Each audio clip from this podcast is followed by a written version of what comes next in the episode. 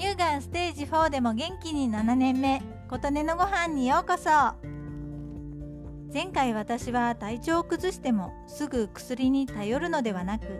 自分の自然治癒力を育てるべきだと考えているという話をしました。なぜ私がそのように考えるようになったかについて今回は話してみたいと思います。20代中頃私はものすごく忙しく睡眠時間も少なく責任感からくる精神的ストレスも多い生活をしていました。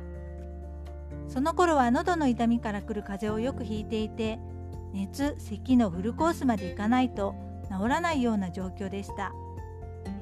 なぜ私はこんなに体が弱いんだろうと自分を責めつつ体調を崩すと何とかしようとそれを飲むと疲れが取れると謳われていたビタミン剤を飲んでそれで出た元気でまた無理をしてを繰り返していました。風邪をひけば悪化するのが怖くてすぐに薬を飲むようになりそんなだましだましの生活を続けていました。本当はもっと自分をいたわったり睡眠時間を確保する努力をすべきだったところをビタミン剤や薬を飲むことで極限まで頑張り続けていました。ある時喉の痛みから熱が出て40度を超える熱が続きました。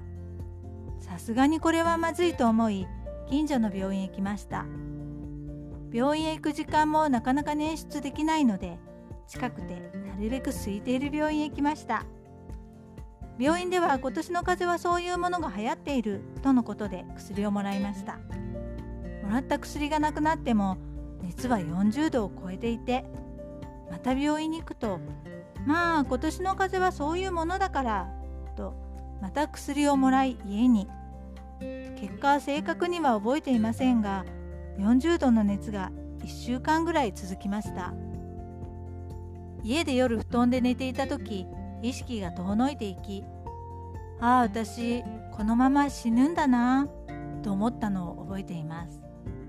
そんな中遠くに住んでいた実家の母が心配して来てくれてタクシーで大きな病院へ行くと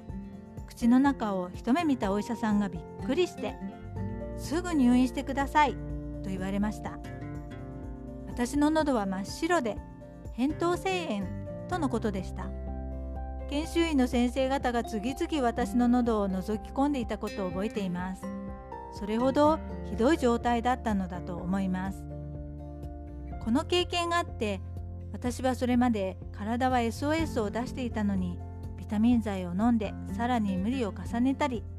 少しの風邪は薬を飲んで休まず働いたりしていたことで私の体はだんだん薬が効かないような体になってしまっていたんだと思いました。言ったお医者さんが一度でも私の口の中を見ていたらもう少し早く対処できて入院まで行かずに済んだかもしれませんがそれ以前に私自身の自然治癒力が下がっていたということだと思います。それから私は薬やビタミン剤にすぐ頼るのではなくなるべく自分の自然治癒力を育てようと思うようになりました。体の不調を自分で治していくことで免疫力は強くなっていくと考えるように変わりました。という私の体験談でした。あなたの元気を祈っています琴音のありがとうが届きますように。